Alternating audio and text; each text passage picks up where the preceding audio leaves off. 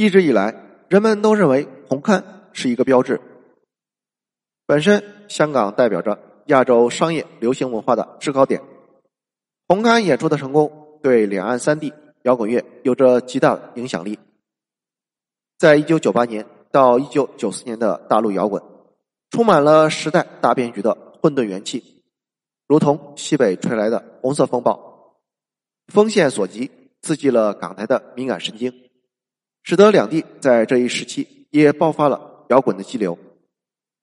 红磡演出是大陆、香港、台湾的年轻人第一次聚集在一起，去完成共同的理想，让香港人见识到了内地的文化，甚至可以说对香港的回归是有着一份功劳。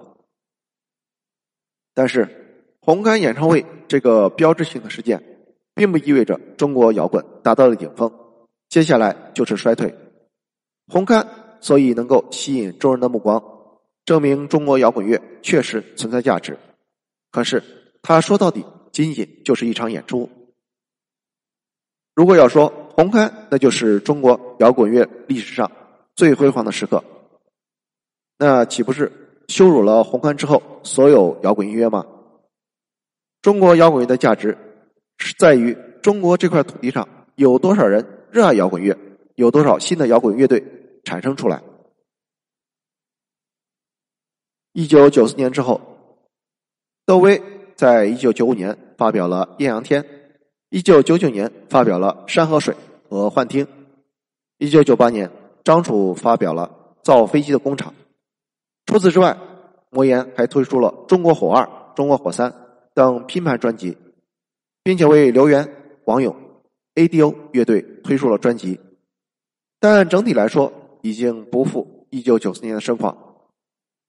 与之相对的，则是在一九九六年，成为了红星生产社的天下。在这一年中，红星生产社先后发了八张唱片，堪称当地内地最活跃的唱片公司。一九九五年，三里屯北街上开设了第一个酒吧 J.S. 亚。随后，三里屯酒吧街的形成，给中国摇滚音乐人一个稳定的舞台。在二零零一年出版的《自由风格》一书中，作家周国平和崔健谈及酒吧的出现时指出，摇滚进入酒吧意味着由反叛变成了时尚，由先锋艺术变成了大众消费，由愤怒的心声变成了茶余饭后的消遣。摇滚本应该来自街头，现在。却来自于都市夜生活。他们质疑的是，在消费主义的环境当中，摇滚是否还能够坚持自己原有的对于主流文化的反叛和颠覆？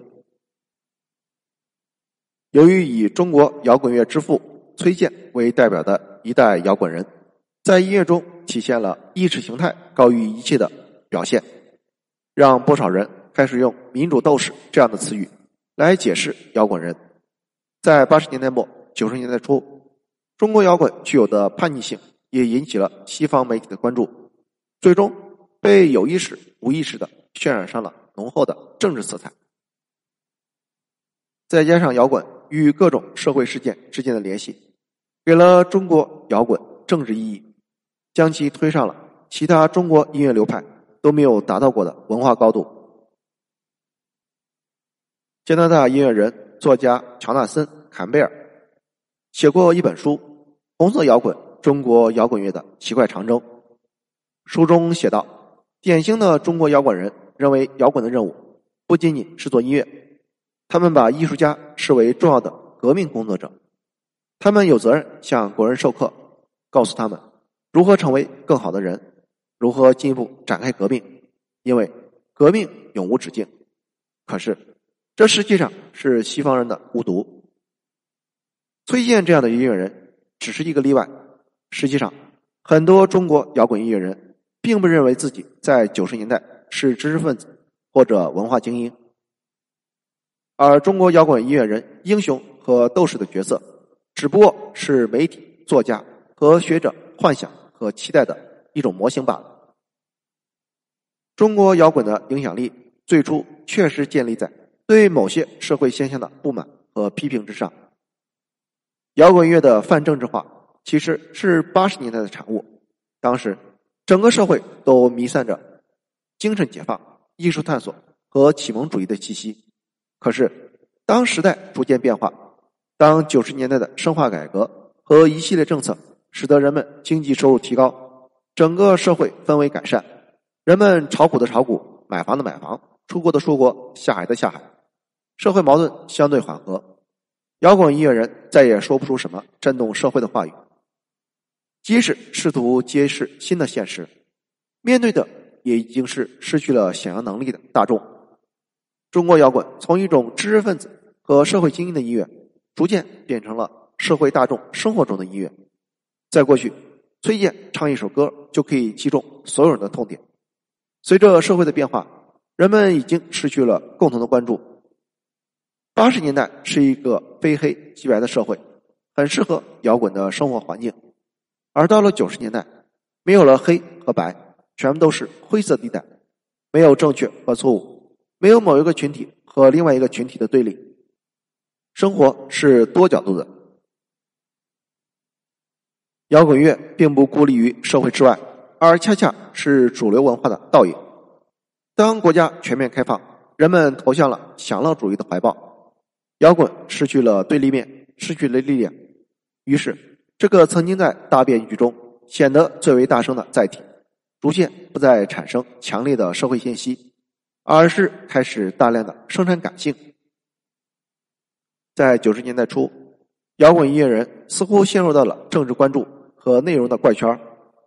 当一九九六年，零点乐队唱着爱情主题的《别误会》，把中国摇滚乐带入到了主流音乐市场。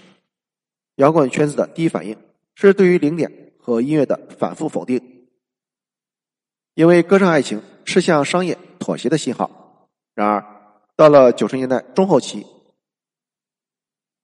即使有乐队创作出反映政治内容的作品，也无法引起了人们大范围的共鸣，反而是在九十年代末朴树成名的时候，对爱情主题的轻视已经不复存在。在更新一代的摇滚人看来，崔健等人的摇滚已经丧失了精英启蒙立场的有效性。唐朝乐队、黑豹乐队、臧天朔则与商业合作，使摇滚沦为了文化商品。窦唯等人开始流于学院趣味的自我欣赏，因此新一代的摇滚人开始了对上一辈的权威提出的挑战。当时。北京摇滚乐的业内人士正在热炒着一个话题：如何要求摇滚乐在卖身和局部卖身之间做出选择。然而，此时外省却没有这样的精神负担，开始了更具探索意味的实验。一直以来，外省始终没有能够震撼北京摇滚的地位。一九九四年、一九九五年。太平公司出版了两盘名为《南方大摇滚》的磁带，在市场上颇受欢迎，也不乏与北京摇滚分庭抗礼之意。出版之后，却引来了北京摇滚的一片嘘声，认为这只是南方歌舞厅的卡拉 OK 歌曲。但是从九十年代中期开始，全国各地的乐队都逐渐有了成批的作品，几乎每个省会城市都有了自己的原创乐队和观众群。在现场，如果只翻唱《黑豹》，被视为可笑。从广州的酒吧音乐新势力开始，河南新乡、河北唐山、山东青岛各类演出，为北京之外的城市带来了摇滚乐，也鼓舞和催生了更多的本地乐队。在失去了单独代表中国摇滚的特权之后，北京依然是中国摇滚的中心。在此之前。北京摇滚圈从来都不限于北京人。一九九三年，迷笛音乐学校的建立，使得北京对外地乐手更具吸引力。大批有志青年从全国各地奔赴北京，和在这里土生土长的新一代音乐人一起，发出了新的声音。广东人欧宁为摇滚音乐界这一新现象感到着迷。一九九七年，他找到严俊等人。到北京采访了麦田守望者、地下婴儿、子曰、鲍家街四十三号、清醒、超级市场、新裤子、花儿、秋天的虫子等等乐队。并在两年之后出版了《北京新生》一书。在这本书中，乐评人用“北京新生”来定义了这一文化现象。随着九十年代中后期意识形态在社会的退场，中国摇滚逐渐失去了批判精神，去政治化的发展方向不可阻挡。和六十年代出生、曾经身处历史激变当中的一代摇滚音乐人不同，北京新生中的乐手。